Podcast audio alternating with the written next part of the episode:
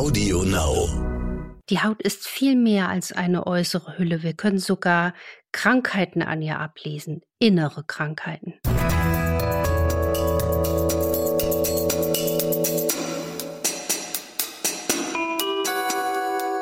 Dr. Anne Fleck, Gesundheit und Ernährung mit Brigitte Leben.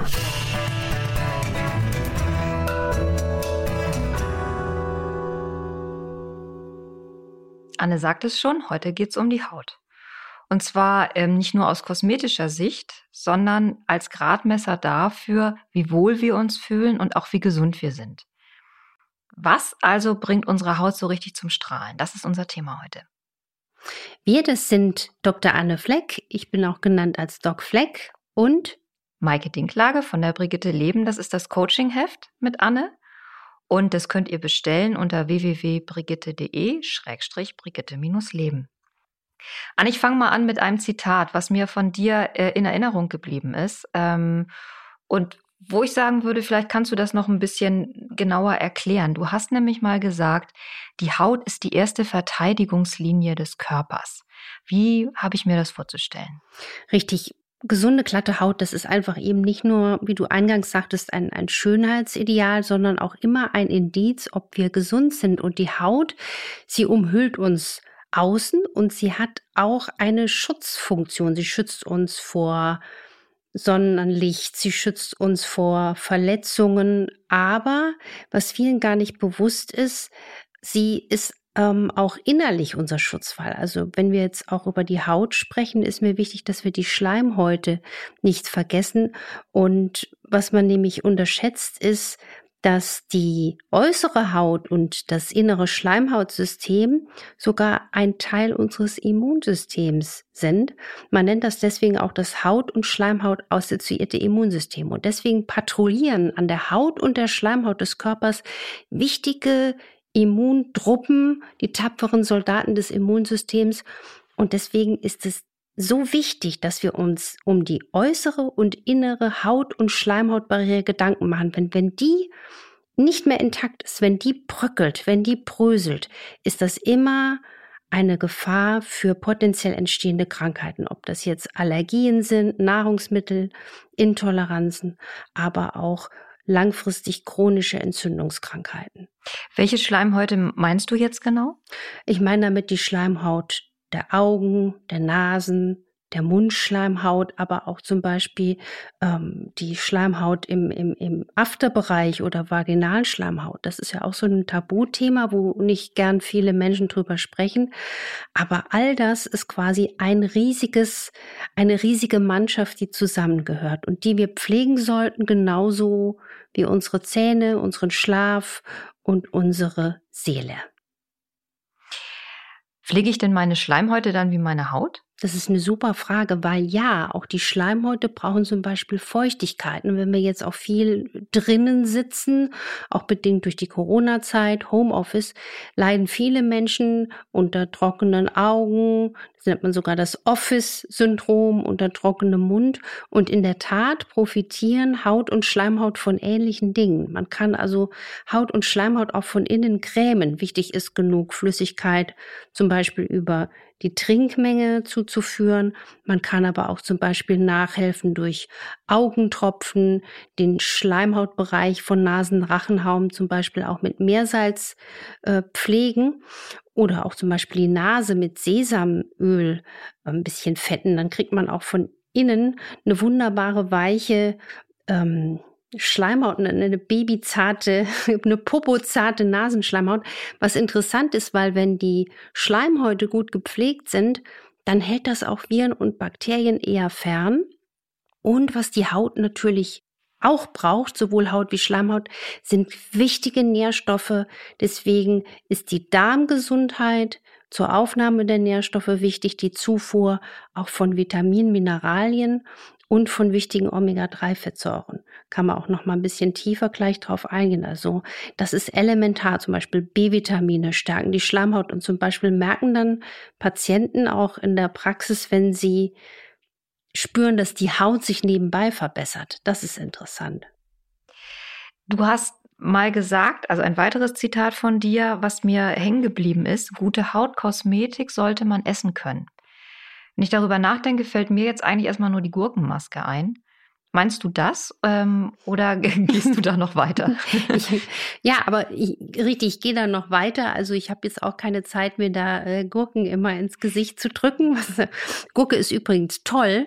Ich habe sie früher nicht so gern gegessen. Jetzt esse ich sie immer öfter, äh, auch inspiriert durch meine kleine Nichte, die eine ganze Salatgurke, also ein kleiner Mensch ist eine riesige Salatgurke als Lieblingsfrühstück spannend.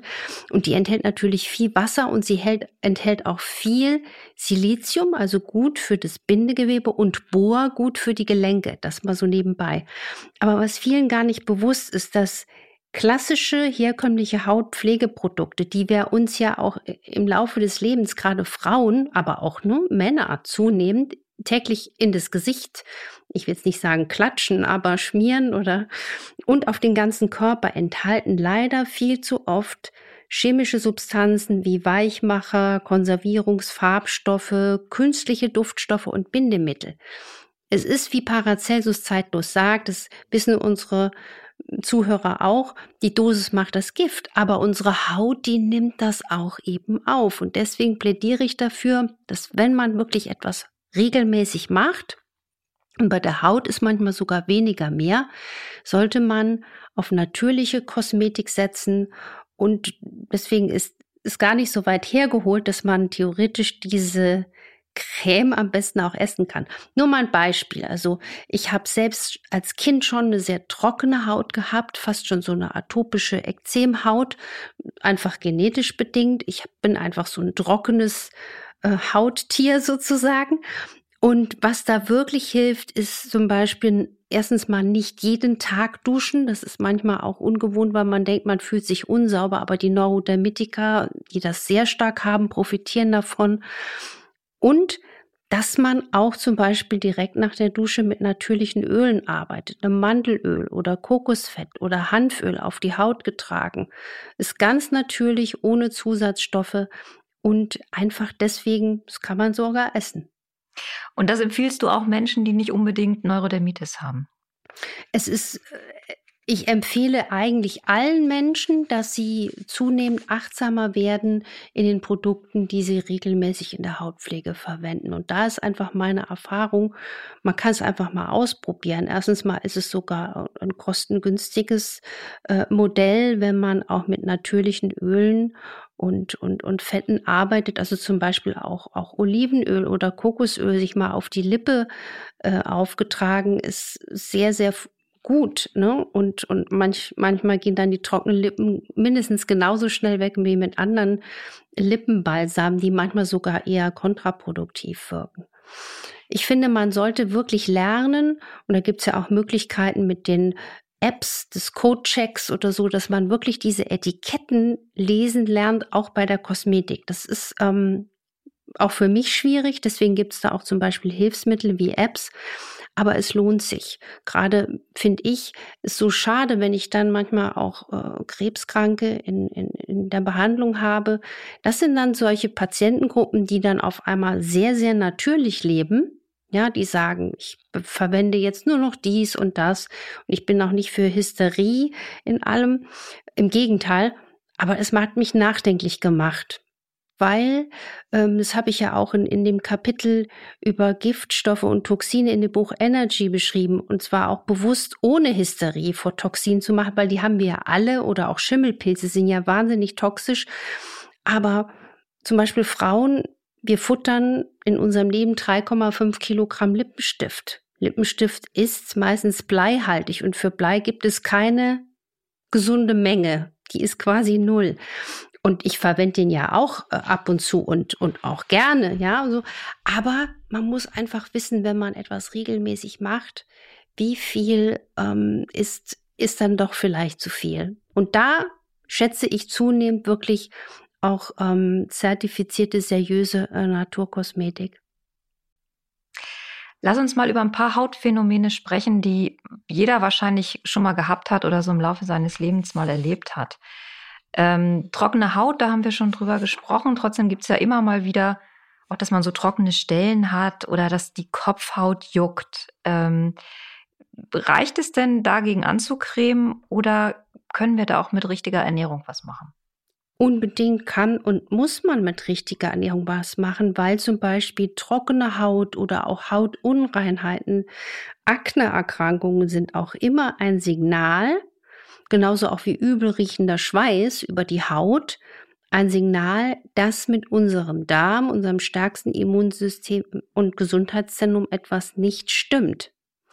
Und deswegen ist so spannend, dass ich sehe, dass wenn ich mit den Menschen eine Ernährungsumstellung mache, die ja von meinem Ansatz her immer antientzündlich und darmgesund ausgerichtet ist. Also was heißt das? Viel Gemüse, Ballaststoffe über Salate, zuckerarmes Obst, Nüsse, Mandelkerne. Wenn man davon einfach mal wirklich deutlich mehr im Alltag einbaut, stellen viele fest, wenn sie dadurch auch Zucker, Zuckeraustauschstoffe ersetzen durch andere hochwertige natürliche Lebensmittel, dass die Darmflora sich verändert, manchmal auch der Stuhl nicht mehr so übel riecht und das Hautbild sich massiv verbessert.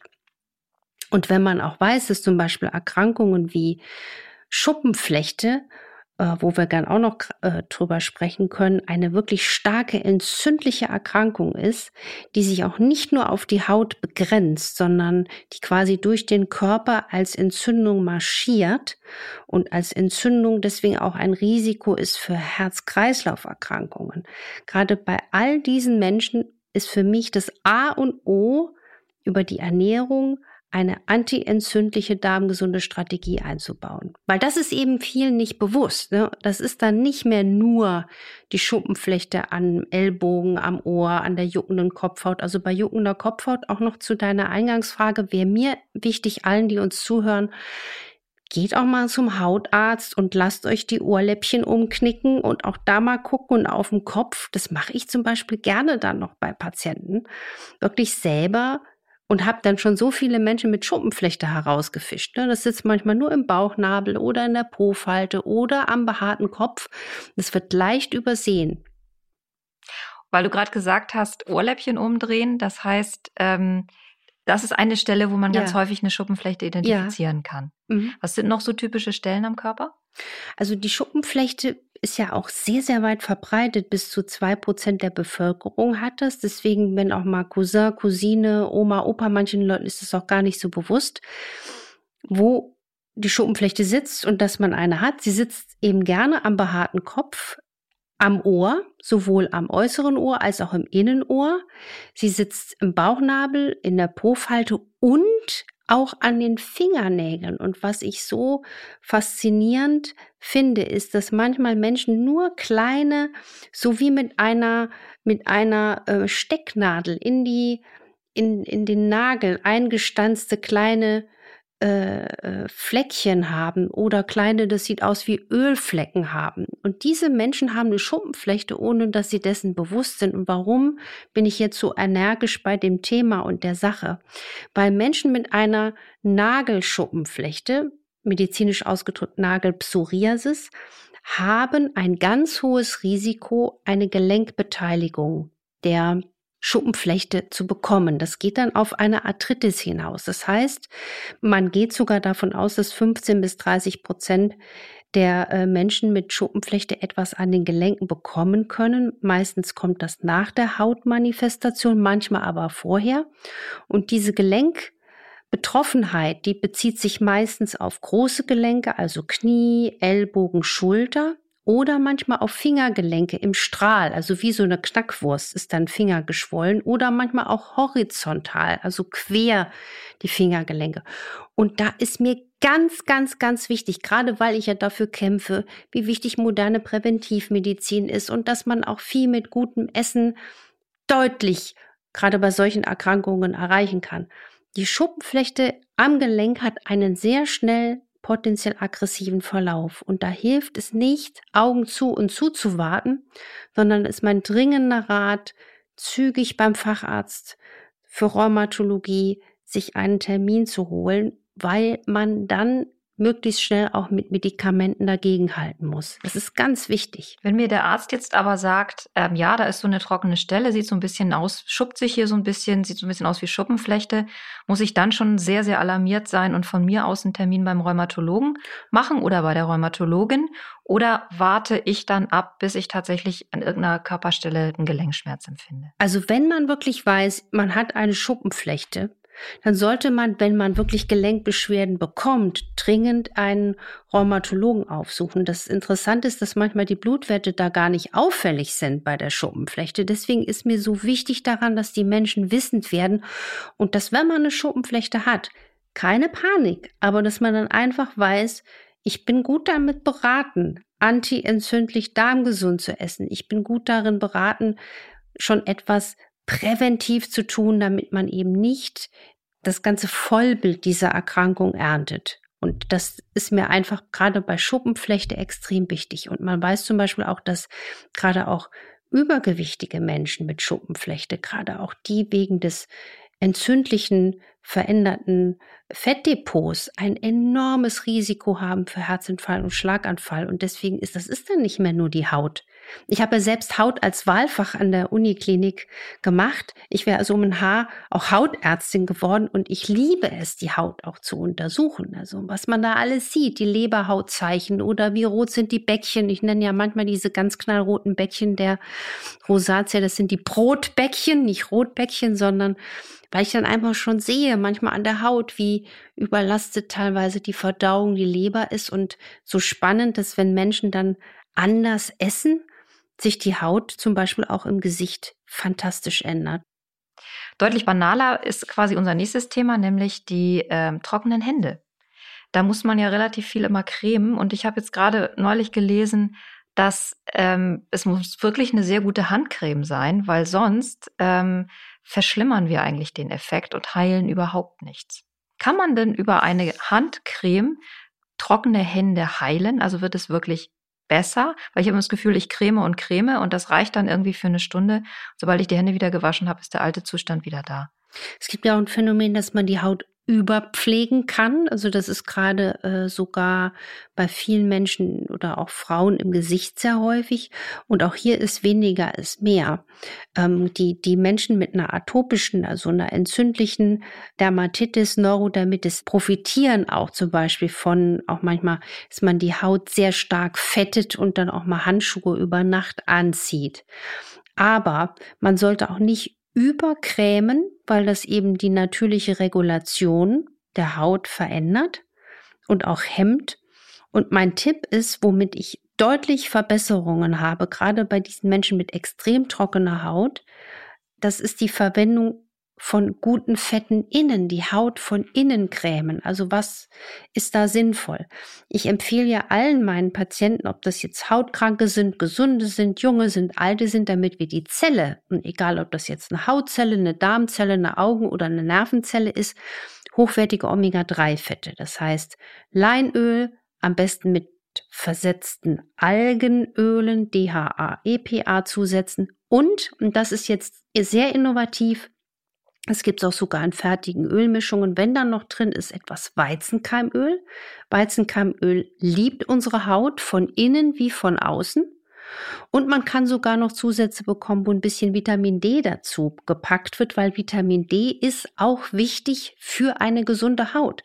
Studien und nicht nur eine haben gezeigt, dass Menschen mit stark trockener Haut und Entwicklung sogar von Neurodermitis einen schweren Vitamin D-Mangel haben und umgekehrt die Haut sich deutlich verbessert, wenn man auf Vitamin D achtet. Und das wäre mein Tipp.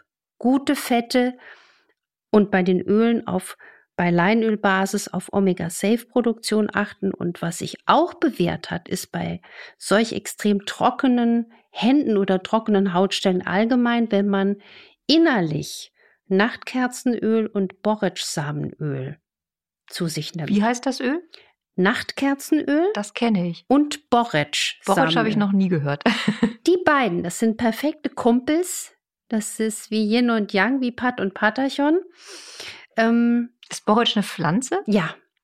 Und die setze ich bei dieser Patientengruppe ein. Also die Algenöle, Leinöl, DHA, EPA mit einem Gemisch aus Weizenkeim und Vitamin D, Nachtkerzenöl, Borretsch-Samenöl, jeden Tag von, von diesen Ölen ein bis zwei Teelöffel und von dem Algenöl ein bis zwei Esslöffel. Und dann wird die Haut deutlich besser.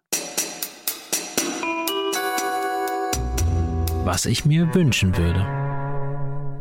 Ich würde mir wünschen, dass wir die Haut mit weniger und sinnvollen Dingen pflegen. Ich hoffe, es hat euch heute wieder Spaß gemacht, uns zuzuhören.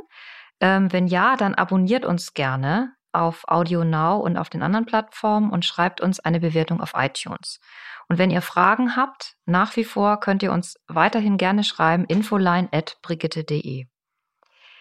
Nächste Woche sprechen wir über ein ganz spannendes Thema, was wahrscheinlich in allererster Linie Frauen betrifft, nämlich und interessiert, nämlich das Thema Hormone und Wechseljahre. Und äh, wir sprechen auch über die Extrakilos, die uns Hormonschwankungen durchaus mal bescheren können. Wir freuen uns auf euch. Bis dahin. Bleibt gesund und macht was draus.